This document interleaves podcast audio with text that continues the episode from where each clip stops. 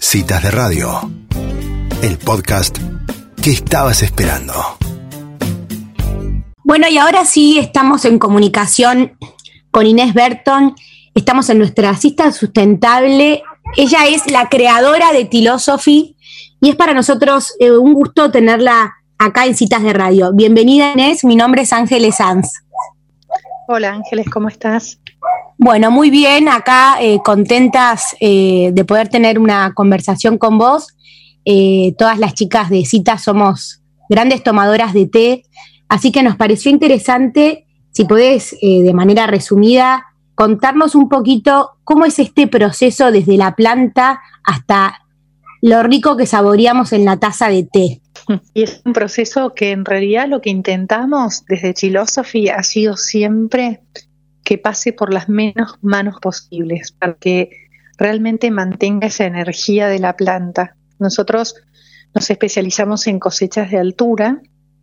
En la altura la planta se queda más petiza y se concentra más la clorofila, así que nuestro trabajo pasa en gran parte en el pie de los Himalayas, entre Nepal, Sikkim y Bután, en Sri Lanka, que es la isla al lado de India, y en Assam, noreste de India, eh, ahí buscamos las bases de gran parte de nuestras cosechas y después ingredientes este, en todas partes, mucha denominación de origen. Frutos rojos de nuestra increíble Patagonia, especias de Birmania, verbenas del sur de Francia, mandarinas en Calabria, o sea, en cada lugar, eh, limones en Tucumán, en cada lugar vamos buscando cada ingrediente y bueno, después yo soy perfumista de base, así que diseño todas las fórmulas, bueno, como perfumista. Entonces, cada blend o cada té que hacemos, tenemos muchas cosechas puras, pero después cada blend está creado como, como un perfume.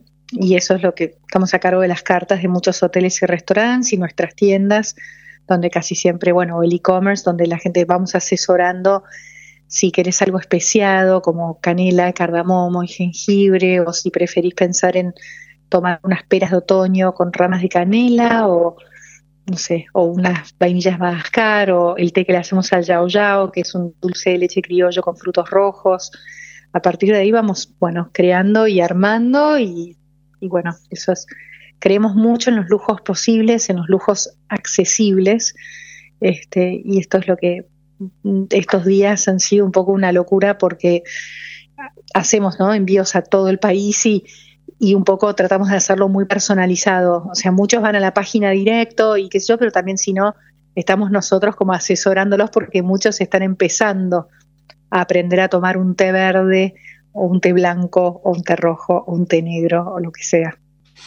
Sí, así es. Y mm, es, como vos decís, ¿no? Es un lujo que todos nos podemos dar y que te invita a compartir como un momento con, con uno mismo, ¿no? También o con otro.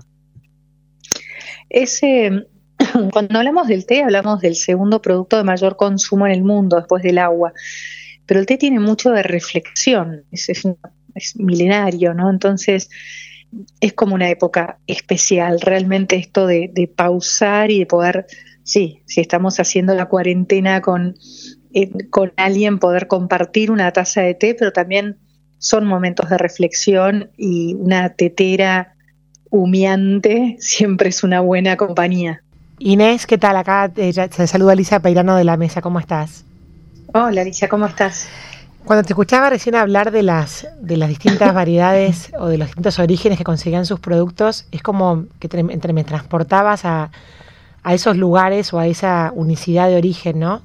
Cuando vos em, los, los tratás de mezclar en un, en un mismo blend, ¿cómo, ¿cómo, te das cuenta cuando lograste digamos, es el equilibrio perfecto entre eso que querés? O sea, ¿ya tenés una idea de lo que querés o lo vas explorando, tratando de llegar a algún lugar? ¿Cómo haces como ese proceso de, selección o de no.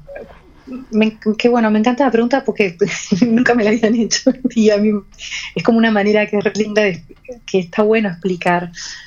No voy al... Eh, en el momento de diseñar tengo como una especie de biblioteca donde por un lado están todas las cosechas, ¿no? Todas cajitas con muestras de todas las cosechas. Si cubrimos el los Himalayas, si cubrimos Sri Lanka, si cubrimos Taiwán, o sea, el lugar que estemos cubriendo.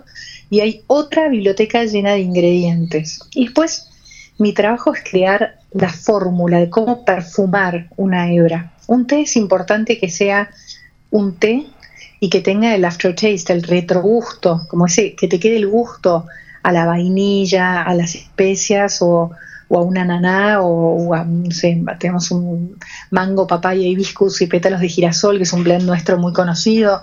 O sea, es, es importante que te quede el retrogusto. Lo más importante es un té honesto se hace con ingredientes honestos. Estamos muy pendientes de la cosecha, cosechamos al amanecer para que se concentre más la clorofila, o sea, mucho, mucho en el producto. Y a partir de ahí, yo siempre digo que vivo en estado esponja, ¿viste? Es como esto de cuando uno se pregunta cuál, cuál es su misión en la vida, yo creo que la mía es inspirarme para poder inspirar. Entonces, eh, tengo mis diarios de viaje y mis cuadernitos donde siempre hay algo que me, que me empieza a hacer pensar en un perfume, ¿no? Como, no sé, eh, me acuerdo, no sé, hace poco, este, el tema de las tostadas. Yo nunca estoy en casa por lo general a las 5 de la tarde, estoy como en la oficina, en la planta, en, una plantación, en algún lado, y ahora volví al ritual de poner las tostadas, ¿viste? En la tostadora, y ese perfume me llevó enseguida a mi infancia, cuando volvía de la escuela, ¿no? unas tostadas con manteca, algo muy típico. Y entonces empezamos con una base de té semifermentado, este, que tiene unos pedacitos de butter toffee y coco, y eso hace que sea como cremoso en boca. Y, la verdad que quedó espectacular. O, no sé, eh, hace poco en un viaje a Brasil, este, me encantó que hacían un postre que era una piña, ¿no? La, ¿Cómo se llama? La, el ananá. Em, que está como caramelizado, lo ponen en, el grill y queda como un poquito tostado. Y entonces hice una cosecha de té verde que es rica en antioxidantes, con ananá caramelizado y maracuyá. Y bueno, es nuestro Green Geisha, que es un té que, que a mucha gente también le encanta para empezar a tomar té verde.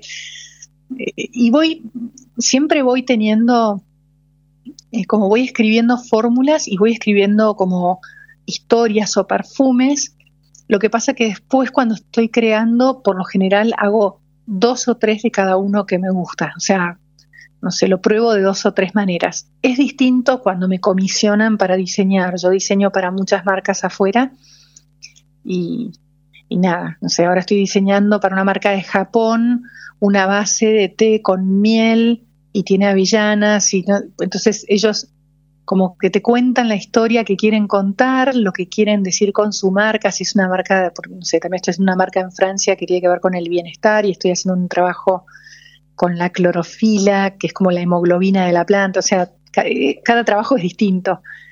Para Philosophy me doy el gusto de hacer lo que, me, lo que disfruto enormemente. Inés, em, cuando te escucho hablar, además de, sentir que estoy con una taza de té, em, me, hace pensar en que lograste con el té por ahí canalizar una parte muy sensible de tu persona. ¿Hay algo de eso? Bueno, en realidad toda mi vida pensé que iba a pintar. De chica siempre pinté y siempre escribí. Eh, es algo que, es nato, sentarme a escribir, llevar mis diarios, escribir poesías, no sé, mismo escribir desde cuentos hasta a, contar algo, siempre fue algo que me gustó. Y, pintar también, de chica toda la vida, de hecho a los 18 cuando me fui a vivir a París fue porque pensé que iba a pintar. Em, y realmente como que en el té lo que descubrí es que es tiene mucho que ver con mi personalidad, es esa fusión de Oriente y Occidente, ¿no? Como que esa calma que tiene muchas veces Oriente, pero esta pasión occidental. Entonces, encontré que ese, que ese era un latido que, realmente lo, sentí mío en, un minuto. Y, y yo muchas veces lo siento que es como pintar, porque de hecho mis diarios de viaje están todos dibujados y mil veces, no sé, estaba en Asni, en unas montañas en, en, Marruecos, en un lugar que se llama Kasbah Tamadot, que es como así enclavado en una montaña, y ibas en, en, burro, ¿no? Hasta las ferias de especias y todo esto navegando el río Mekong, y muchas veces me veo con mi cuadernito eh, haciendo como un, un dibujo, ¿no? Un, un boceto del lugar y ahí como que captó el perfume, ¿no? De lo que me estoy queriendo acordar o más que nada, no es captar un perfume, es captar el, el ambiente, ¿no? Como el, como el alma del lugar en cierto punto. Qué bueno. Ahora Inés, entiendo que cuando, cuando lográs un, uno de estos test, para vos es como, como entregarle a un montón de personas algo que por ahí viviste o algo que hiciste parte después de todo este proceso que nos estás contando, eh, ¿recibís eh, devoluciones o sentís que la gente capta em, esto a través del té, algo de lo que vos querés contar? Mira, em, lo que me estuvo pasando estas dos semanas, o estas semanas acá, ahora tendría que estar cubriendo una cosecha en Uji, cerca de Kioto, en, Japón, una, cosecha muy especial, pues una cosecha imperial, la primera vez que en, en, en 11 generaciones que lo va a cubrir una mujer y la primera vez que lo va a cubrir alguien que no es de Japón, así que era como todo un revuelo y, en ese momento cuando empezó todo esto dije, ay, no puedo creer que trabajé toda mi vida para este momento y, y pandemia y, todo esto, cuarentena y todo, y los dos primeros días me costó acomodarme y, dejar el ego, ¿no? De lado como mucho, muchas veces nos pasa, somos humanos, dejar el ego y pensar en el yo, yo, yo, y decir, bueno, creo que es un momento para, de esto hay que salir más unidos y menos partidos, ¿no? Como realmente más unidos todos. Y y entonces empecé yo a, manejar mi Instagram y mi... Siempre lo manejé yo, pero como hacerlo realmente asiduamente, a contestar yo las preguntas y esto, lo otro, sí te puedo decir que eh, me, emociona. Primero me emociona ante todo mi equipo. Creo que las pymes este, y todas las, los, que crecemos, este, es imposible hacerlo si uno no tiene un equipo que uno fue formando, pero más que nada la calidad humana, ¿no? Como realmente la calidad humana, porque nos agarra súper unidos y, cuidándonos entre todos, pero realmente haciendo todo con mucho cariño. Y es impresionante porque todos los días recibimos entre 15 y 18 mensajes. Todo el mundo que nos hace el story de cómo recibió en su casa el paquete de la hojita de verbena del sur de Francia, envuelta en seda, no sé, el té que florece en tu casa, no sé, o sea, y entonces lo empezaron a regalar mucho, pero lo que más me impresiona es la devolución, o sea, la gente que te dice, eh, no sé, me siento menos sola porque estaban por ahí haciendo una cuarentena solas, eh, o sentí cada, poder regalarle esto a mis padres que están así, o sea, no sé, es muy gratificante el cariño, realmente yo estoy más que agradecida porque o sea, hace muchos años que me levanto y agradezco, pero poder hacer lo que a uno le gusta eh, y, que la gente lo sienta, que lo estamos haciendo con amor, realmente con corazón, este, y pensando que nos gusta que el papel de seda tiene que estar como crocante en la caja cuando la recibís y estar en todos los detalles, eh, es lindo que, la gente lo pueda ver, me encanta. Inés, qué, qué bueno esto que contás, como que el té cuenta una historia y ahora por lo que estás describiendo que sucede con, el té que crearon e, con ese equipo y que creaste vos, es como que tiene un lenguaje, ¿no? Eh, de alguna manera has creado una forma de lenguaje a través de una infusión. es que yo lo aprendí así. Eh, tuve una mentora japonesa durante ocho años cuando vivía, en, vivía afuera en Nueva York en ese momento y, y ella antes de, o sea, creo que tardé cuatro años en que me deje servir mi primer taza de té, más o menos. Te hacía estudiar Simón de Beauvoir, te hacía, no sé, un montón de, los japoneses son muy así, ¿no? Como darte 20 cosas, entender como un 360 de algo, su, toda su parte filosófica. Eh, para mí hay, una frase que es eh, feed your soul o alimenta tu alma, que define lo que queremos hacer. Eh, y entonces siempre digo que para mí, yo nunca lo vi como un producto, para mí el té es un lenguaje, es una manera, o sea, es agua, sensibilidad y paciencia, no, es mucho más que eso, o sea, es realmente poder disfrutar de algo amable en, boca y que es como un abrazo interior, ¿no? Volviendo a la parte de la producción que contaste, en estos lugares eh, impresionantes, eh, arriba de la montaña, digamos con altura, ¿Cómo, cómo fue tu, transición de alguien que al principio mezclabas test a, convertirte en, responsable de toda la cadena, digamos, desde el inicio hasta que llega el paquete envuelto al, consumidor? Em, lo que pasa es que empecé de muy chica y yo lo vivo como algo muy natural. La gente me dice, qué difícil lo que haces. Y yo no sé, porque de verdad que lo hago como de un modo tan natural, tan natural. Em, en realidad, primero eh, empecé a trabajar en Nueva York. Yo trabajaba en el Guggenheim, en un museo eh, del Soho, y la parte de abajo era una casa de té, donde a mí me encantaba ir y decir, quiero esto, con esto, con esto, y toda la gente que hacía la fila decía, quiero lo mismo, quiero lo mismo, quiero lo mismo. Y un día vino la dueña y me dice, sé que trabajas en el museo, nos gustaría que te vengas a trabajar con nosotros, porque cada vez que venís la gente compra mate. Y yo no lo dudé porque amaba tanto el lugar y me gustaba tanto y lo, sentía tan, tan natural. Eh, después de ahí empecé eh, a, trabajar este, cubriendo más que nada todo lo que es la cosecha de altura eh, y buscando todos los ingredientes. Y bueno, un poco cuando uno tiene así 23 años, 24 años, también tenés una cosa de, de, ese coraje, ¿no? Que igual por suerte lo sigo teniendo, de animarte a decir, eh, de, no caer en lo típico, ¿no? En vez de pensar, no sé, manzanas y canela, poder pensar en, bueno, unos cardamomos tostados con esto, con otro, y iba creando cada vez más.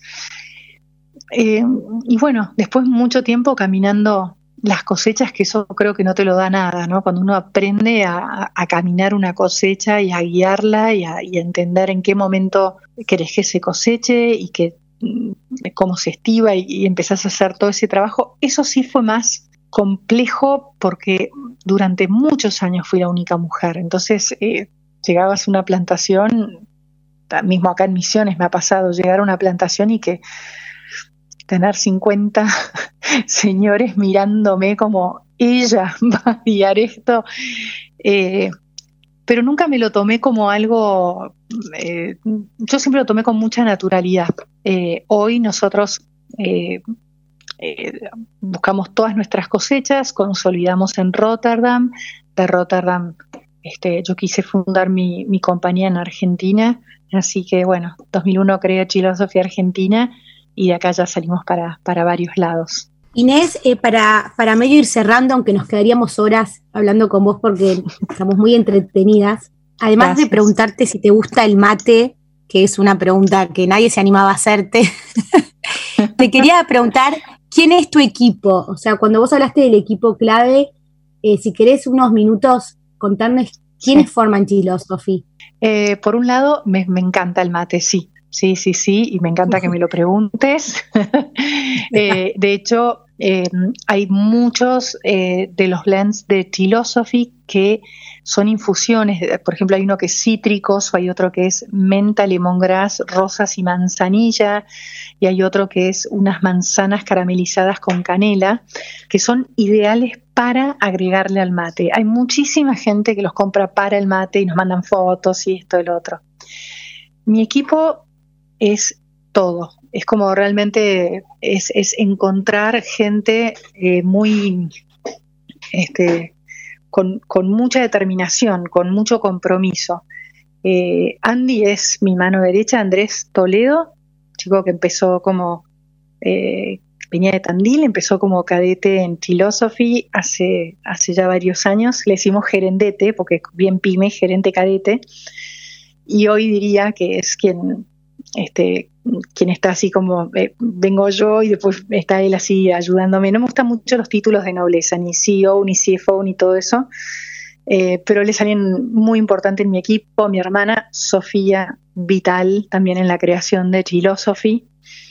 Es mi hermana, tiene 14 años menos, pero desde por lo menos desde que tiene no sé, seis años que conoce todo el mundo del té, así que también eh, tengo una jefa de planta increíble, Andrea, la verdad que tengo un equipazo. Eh, somos muy pocos, es un, equipo de, creo que debemos ser 14 personas, eh, y la verdad es que muy amigos todos y me, llenan de alegría. Espectacular, eh, Inés. La verdad que súper interesante escucharte. Bueno, te, te despedimos en, esta, en esta nota, pero la verdad que nos has dejado a todas como pensativas y con muchas ganas de tomarte. Qué divina. Este, ¿dónde? Bueno, después me, por, nos escribimos que les mando porque no me van a hacer todo esto tomando un saquito, haciendo el ahorcado con un saquito de té porque las mato. Así que les mando a la radio. Ahora por, por el privado, por Instagram, me mandan una dirección que les quiero mandar porque después de esto no puede, tenemos que, tienen que tomar algo bien rico. Genial, bueno, muchísimas gracias. Un placer, gracias a ustedes. Beso. Adiós. Bueno, y así pasaba finalmente una nota que esperamos un montón porque sabíamos que iba a ser especial. Les damos un ratito, pongan agua caliente, tomen un tecito que seguimos en citas de radio. Pasó Inés Berton, la creadora de Chilosophy.